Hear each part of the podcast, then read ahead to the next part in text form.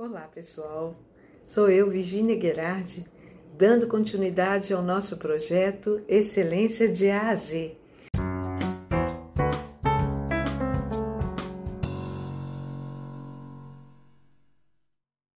Semana passada falamos da letra A, não é? Foi a autoeficácia. Hoje eu escolhi o bom humor. Vamos dar continuidade à letra B. E o bom humor, por quê? Nesse momento, estamos vivendo momentos muito tensos. As pessoas tendem a ter reações mais negativas frente à realidade. E eu percebo quanto que isso pode gerar um ambiente pesado, um, movimento em que nós podemos perder a nossa energia produtiva se ficarmos focados no mau humor. E como é que nós podemos desenvolver o nosso bom humor? Precisamos entender que nós somos integrados. Então, a parte humana do ser humano, a parte emocional, a parte fisiológica, tá, é todo junto, é uma coisa só, não é? Os neurotransmissores são os responsáveis por fazer com que haja um equilíbrio entre os vários hormônios no nosso organismo e esta, esse equilíbrio é gerador também de bom humor ou mau humor, pode influenciar a nossa sensação de bem-estar. O bom humor, ele representa um pouco de como nós manifestamos a nossa sensação de felicidade, de bem-estar. Quais são esses principais hormônios? Os médicos apontam que existe um quarteto, é importante, né? O quarteto da felicidade. A dopamina, endorfina, serotonina, ocitocina são hormônios com palavras assim um pouco diferentes e não são muito comuns usuais no nosso dia a dia. Mas esses hormônios, eles são responsáveis por trazer esse equilíbrio. Por exemplo, a endorfina é a, a sensação que a gente sente, por exemplo, esse neurotransmissor, ele é responsável por gerar aquela sensação de satisfação depois de você fazer um exercício físico prolongado, não é? A dopamina, por exemplo, que nos ajuda a ter essa sensação de recompensa quando comemos chocolate, não é? Que é até perigoso quando a gente exagera. A serotonina, que é responsável por aquela sensação quando nós estamos frente a uma realização, um trabalho significativo que gera um propósito. Então, esses neurotransmissores, eles mobilizam essa sensação de bem-estar no nosso organismo, decorrente de alguns hábitos, algumas ações que nós geramos é, e que colocamos o nosso organismo aí a realizar. Então, algumas estratégias podem estimular esses neurotransmissores. Entre eles, por exemplo, ter uma boa noite de sono, não é? Precisamos ter cuidado com a renovação da nossa energia.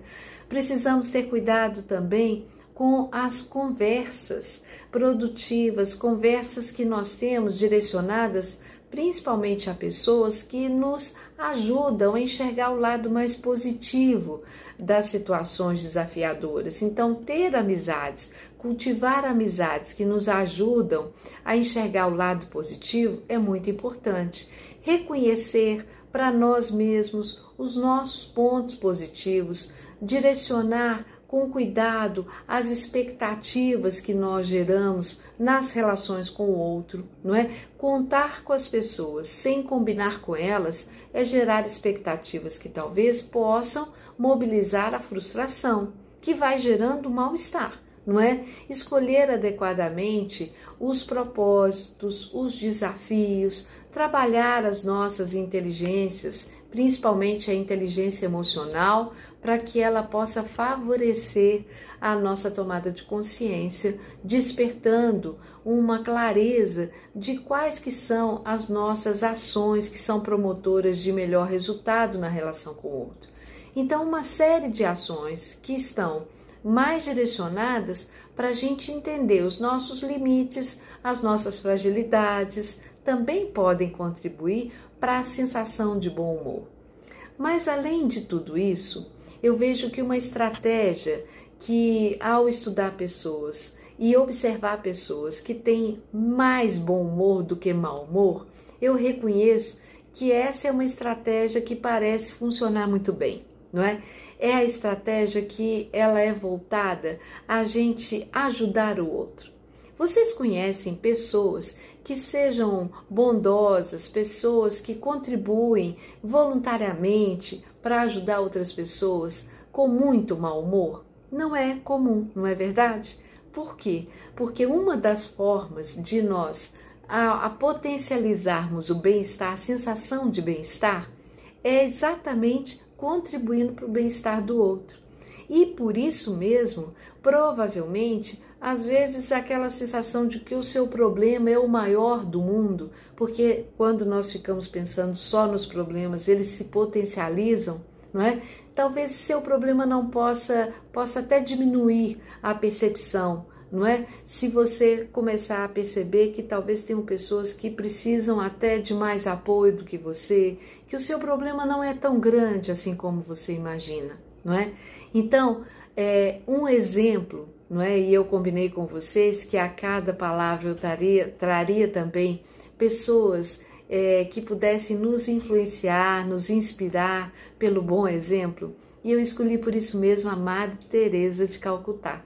Madre Teresa de Calcutá, vocês sabem, foi uma pessoa extremamente dedicada à causa do outro. Ela abdicou de muito conforto para que ela pudesse ter, inclusive, esse suporte, pudesse ajudar pessoas menos privilegiadas em um contexto de total é, falta de recurso e desfavorável para o ser humano, não é? E é delegado a ela um poema que me inspira particularmente muito e que eu gostaria de compartilhar com vocês aqui. São palavras importantes para que a gente possa refletir sobre essa perspectiva do bom humor. Então, ela diz o seguinte: o dia mais belo, hoje. A coisa mais fácil, errar. O maior obstáculo, o medo. O maior erro, o abandono. A raiz de todos os males, o egoísmo. A distração mais bela, o trabalho. A pior derrota, o desânimo, melhor, os melhores professores, as crianças. A primeira necessidade, comunicar-se. O que traz felicidade, ser útil aos demais. O pior defeito, o mau humor. A pessoa mais perigosa, a mentirosa. O pior sentimento, o rancor. O presente mais belo, o perdão. O mais imprescindível, o lar a rota mais rápida, o caminho certo, a sensação mais agradável, a paz interior, a maior proteção efetiva, o sorriso, o maior remédio, o otimismo, a maior satisfação, o dever cumprido, a força mais potente do mundo, a fé, as pessoas mais necessárias, nossos pais, e a mais bela de todas as coisas, o amor. E é sobre essa perspectiva que eu gostaria de terminar, que a gente consiga amar mais. E amar é uma forma de também ampliar o nosso bom humor. Um grande abraço a todos. Eu espero que vocês estejam comigo no próximo encontro e nós falaremos da palavra ser. A palavra escolhida? Coragem. Um grande abraço. Até lá.